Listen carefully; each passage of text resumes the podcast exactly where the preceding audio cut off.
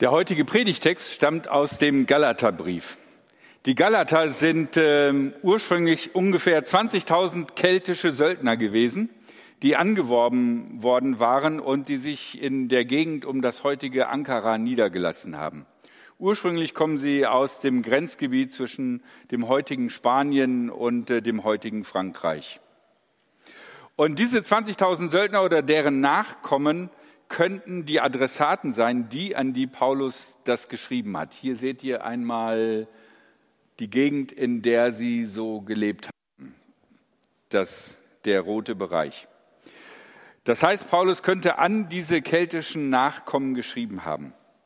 Die andere Sache ist aber die, dass natürlich die Römer nicht nur äh, überall im restlichen Teil der Welt ähm, ihr Reich aufgeschlagen haben, sondern auch in diesem Bereich, wo diese keltischen Söldner lebten. Sie haben erbitterten Widerstand geleistet, aber irgendwann wurden auch sie eingemeindet und äh, es entstand eine römische Provinz, die Provinz Galatien. Diese Provinz Galatien ist etwas größer als das Siedlungsgebiet äh, dieser keltischen Söldner und äh, von daher gibt es bei den Theologen eine ganz wichtige Diskussion darüber, hat Paulus mit den Galatern die konkreten Nachfahren dieser Söldner gemeint oder aber eigentlich alle Einwohner, die in dieser Provinz gelebt haben. Wenn er die Leute gemeint hat, die in der Provinz gelebt haben, dann macht das einen kleinen Unterschied, weil die leben deutlich weiter südlich und äh, je nachdem, wen er gemeint hat, ist der Brief ein paar Jahre früher oder später geschrieben worden. Auf alle Fälle ist der Galaterbrief einer der ersten Briefe des Paulus. Jetzt lese ich aus diesem Brief den, das Stück, was heute Predigtext ist. Wenn wir durch den Geist Gottes das Leben haben, wollen wir auch aus diesem Geist heraus unser Leben führen. Wir sollen nicht überheblich auftreten, einander nicht herausfordern und nicht neidisch aufeinander sein. Lasten gemeinsam tragen und allen Menschen Gutes tun. Brüder und Schwestern, nun kann es vorkommen, dass sich jemand zu einer Verfehlung hinreißen lässt. Dann sollt ihr, die ihr ja vom Geist geleitet werdet, ihn auf den richtigen Weg bringen. Tut dies mit der Freundlichkeit, die der Geist schenkt. Dabei muss jeder für sich selbst darauf achten, dass er nicht auch auf die Probe gestellt wird. Helft einander, die Lasten zu tragen. So erfüllt ihr das Gesetz, das Christus gegeben hat. Wenn allerdings jemand meint, er sei etwas Besonderes, dann macht er sich etwas vor. Denn das ist er keineswegs. Vielmehr sollte jeder das eigene Tun überprüfen dann hat er etwas, worauf er stolz sein kann und muss sich nicht mal mit anderen vergleichen. Denn jeder wird seine eigene Last zu tragen haben. Wer Unterricht in der Lehre von Christus erhält, soll seinen Lehrer mit seinem ganzen Besitz unterstützen. Täuscht euch nicht. Gott lässt keinen Spott mit sich treiben. Denn was der Mensch sät, das wird er auch ernten. Wer auf dem Boden seiner selbstsüchtigen Natur sät, wird von seiner Selbstsucht das Verderben ernten. Aber wer auf dem Boden von Gottes Geist sät, wird von diesem Geist das ewige Leben ernten. Lasst uns daher nicht müde werden, das Rechte zu tun. Denn wenn die Zeit da ist, werden wir die Ernte einbringen. Wir dürfen nur nicht vorher aufgeben. Solange wir also noch Zeit haben, wollen wir allen Menschen Gutes tun vor allem aber denjenigen, die durch den Glauben mit uns verbunden sind. Es ist ganz typisch für Paulus, dass er am Ende von jedem Brief, den er geschrieben hat, immer so ein, am Ende so eine Ermahnung schreibt, wo er so das, was er denkt, was wichtig ist für Gemeinden, nochmal erwähnt. Und das sind grundlegende Bedingungen dessen, wie Gemeinden miteinander leben sollen unabhängig davon, welche Probleme er vielleicht vorher in dem Brief angesprochen hat. Und äh, vielleicht habt ihr schon gemerkt, wie ich diesen Text gelesen habe, da stecken so viele Gedanken drin. Äh, wenn ich da komplett eine Predigt drüber machen würde, dann würden wir morgen früh noch hier sitzen. Aber ähm, ich habe mir das gespart. Von daher kann ich euch nur die Empfehlung geben, lest euch das mal in Ruhe selber durch. Es sind so viele interessante und wichtige Gedanken, ähm, das macht wirklich Sinn, das selber zu lesen. Und Paulus empfiehlt ja auch, dass jeder mal über sich selber nachdenkt, wie das eigene Leben ist, wie die eigene Lebenspraxis ist und wie sie im Verhältnis zum Glauben steht. Ich werde mich versuchen, heute zu beschränken, drei plus einen Gedanken zu machen. Manche würden sagen vier, aber nein, drei plus ein. Der erste Gedanke, bleib bescheiden. Es kommt tatsächlich mehrmals vor in diesem Text, dass Paulus sagt, zum Beispiel, wir sollen nicht überheblich auftreten, einander nicht herausfordern und nicht neidisch aufeinander sein. Wenn allerdings jemand meint, er sei etwas Besonderes, dann macht er sich etwas vor. Denn das ist der keineswegs. Ich meine, es ist einfach so, wir wollen alle beachtet werden. Und eigentlich, auch wenn wir vielleicht so tun, als wenn wir das gar nicht brauchen, wir wollen gesehen werden und was Besonderes sein. Und äh, dieses Verhalten kann man ja schon bei Kindern sehen. Wenn Kinder angerannt kommen und sagen, guck mal, was ich da gemacht habe oder was ich da gebaut habe oder guck mal, was ich gemalt habe. Wir sehnen uns danach, dass wir was Besonderes sind, dass wir was Einzigartiges sind. Und ähm, das ist auch im Grunde genommen eine, ah, bei mir hakt's hier, im Grunde genommen eine Sache, die tief in uns hineingelegt wird. Andy Warhol hat 1968 gesagt, in der Zukunft wird jeder einmal für 15 Minuten weltberühmt sein. Und äh, mit den sozialen Medien hat man die Möglichkeiten, das sogar heutzutage einzulösen. Und wenn man sich das anguckt, äh, ich war neulich bei YouTube bei dieser neuen oder für mich neuen Funktion, wo immer so 30 Sekunden Videos sind. Also wie viel Jungs oder junge Männer da vor dem Spiegel stehen und ihre Muckis zeigen, ey, ja, ich weiß nicht, ja, ich würde das super peinlich finden, wenn ich die hätte, aber vielleicht auch nur, weil ich sie nicht habe. Keine Ahnung, ey. Das war, ich weiß nicht. Egal. Vielleicht fehlt mir da auch einfach, wahrscheinlich bin ich schon zu alt. Okay, egal. Anyway, wie bin ich da hingekommen? Ähm, unter uns Christen soll es nicht so sein, dass wir uns für etwas Besonderes halten. Wir sind etwas Besonderes. Irgendwie sitzt mein Mikro heute nicht. Das ist irgendwie. Oder meine Ohren sind heute anders. Wir Christen, wir sind etwas Besonderes, weil nämlich Gott uns von ganzem Herzen liebt und weil Jesus Christus für uns gestorben ist und weil Jesus Christus uns beruft in die Nachfolge. Das ist was Besonderes. Aber irgendwie auch wiederum nicht, weil er hat jeden von uns berufen. Guckt euch mal kurz um. Jede Person, die ihr seht, ist für Jesus Christus etwas Besonderes. Jesus hat sie berufen und Jesus ist für sie gestorben. Das heißt, wir haben da quasi so, so einen Widerspruch. Wir sind etwas Besonderes, aber da es alle sind, ist es irgendwie vielleicht auch wiederum nicht. Und das ist das, was Paulus sagt. Das Entscheidendste in eurem Leben ist, dass Jesus Christus euch berufen hat und für euch gestorben ist. Deswegen seid ihr etwas Besonderes. Aber wenn ihr in einer Gruppe von Leuten seid, die alle von Jesus berufen sind, dann lohnt es nicht noch wegen irgendwas anderem voll die Welle zu machen. Und das ist die Auflage, die wir als Christen und Christinnen für die Gemeinden haben. Wir sollen nicht versuchen, etwas Besonderes zu sein. Und wenn man ganz ehrlich ist, in der Tradition der, der, der Kirche, sowohl der evangelischen wie der katholischen noch sonstigen, es gibt immer Leute, die etwas besonderer sind als andere. Es gibt immer Gründe, wie man sich äh, unterscheiden kann. Ob es spezielle Sitze gibt für die äh, Presbyter der Gemeinde, ob es spezielle Sitze gibt, die für äh, besonders großartige Spender einer Gemeinde hergestellt werden, ob es spezielle Sitze gibt für den Pfarrer oder so. In manchen Traditionen ist es so, dass der Pfarrer so einen kleinen Thron auf dem Altar hat, am Altar hat. Ich, ja, ich würde das nicht haben wollen weil man dann die ganze Zeit in der Kamera wäre. Das fände ich unangenehm. Ansonsten fände ich das voll okay. Ähm, also wir sollen miteinander so umgehen, dass wir nichts Besonderes sind oder alle gleich besonders sind.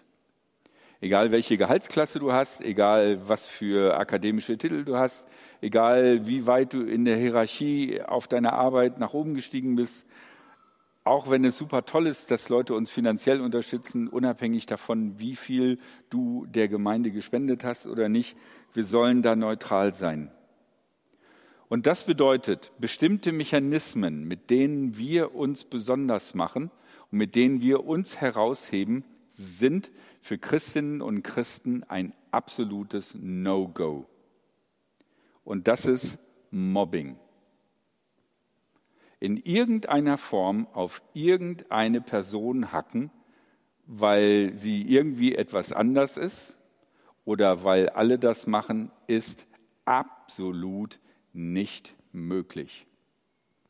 Sondern unsere Aufgabe ist es, Menschen mit Respekt zu begegnen denn so wie wir sind auch sie geliebt von Gott.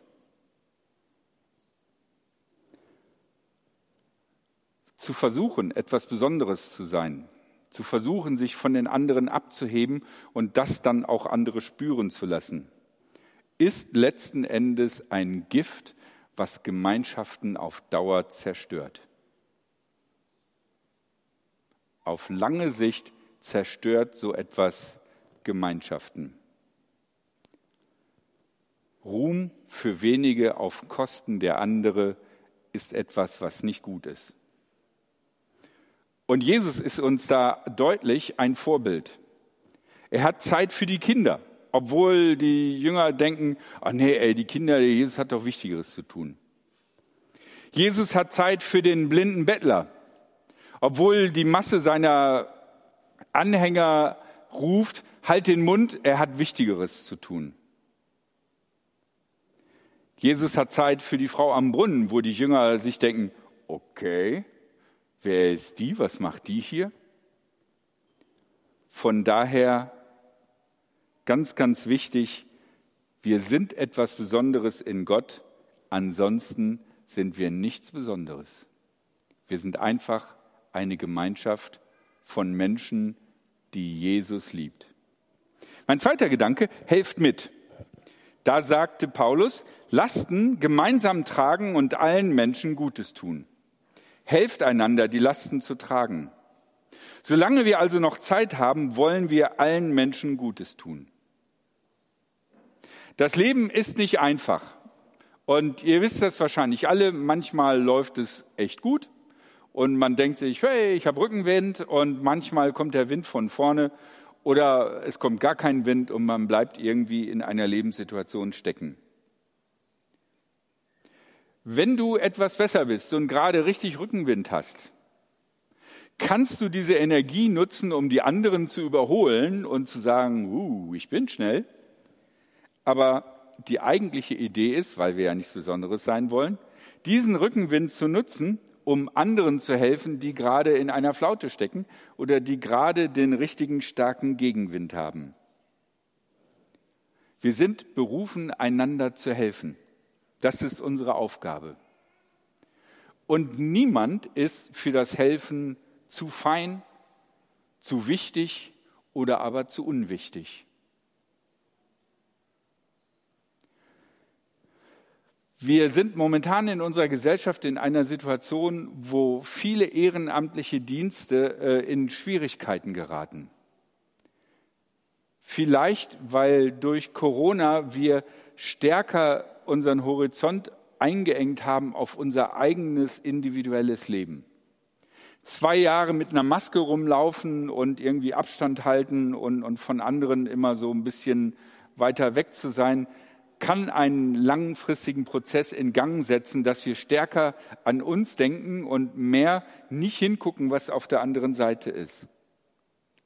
Wir als Christinnen und Christen sind berufen, einander zu helfen, den Blick weit zu haben und zu gucken, wie geht es den anderen? Was passiert um mich herum? Wo kann ich noch helfen? Wo kann ich einsteigen? Eine Gemeinde ist ein gemeinschaftliches Konstrukt. Und wie eine Gemeinde funktioniert, hat ein bisschen was mit der Theologie zu tun, mit dem, was gepredigt wird, mit dem, was geglaubt wird.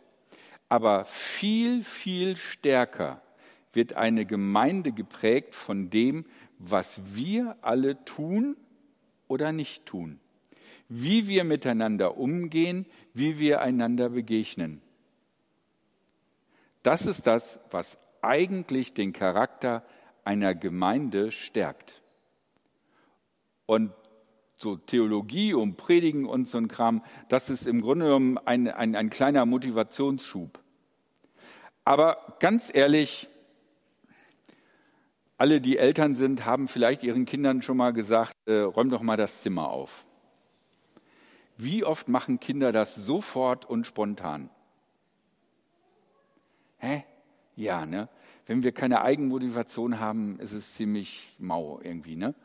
Und dementsprechend ist das, was so ein Pfarrer oder eine Pfarrerin da in so einer Predigt macht, meiner Meinung nach nice. Aber es hat nicht die große Tragweite. Es geht darum, dass wir persönlich uns selber entscheiden, wie verhalten wir uns.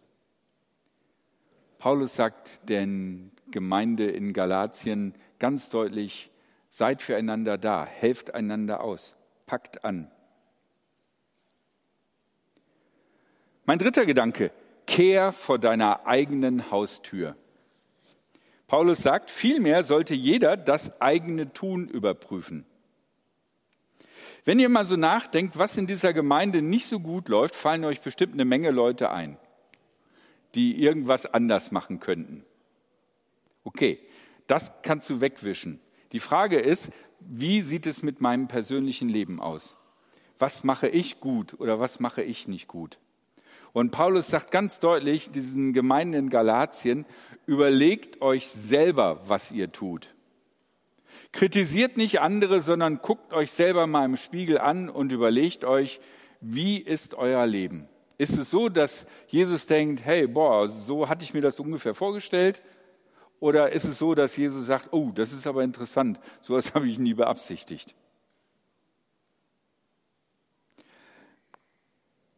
Oft haben Pfarrer und Pfarrerinnen oder Presbyterium oder Teamleiter diese Aufgabe an anderen zu sagen, ey, mach doch mal, ey, tu doch mal.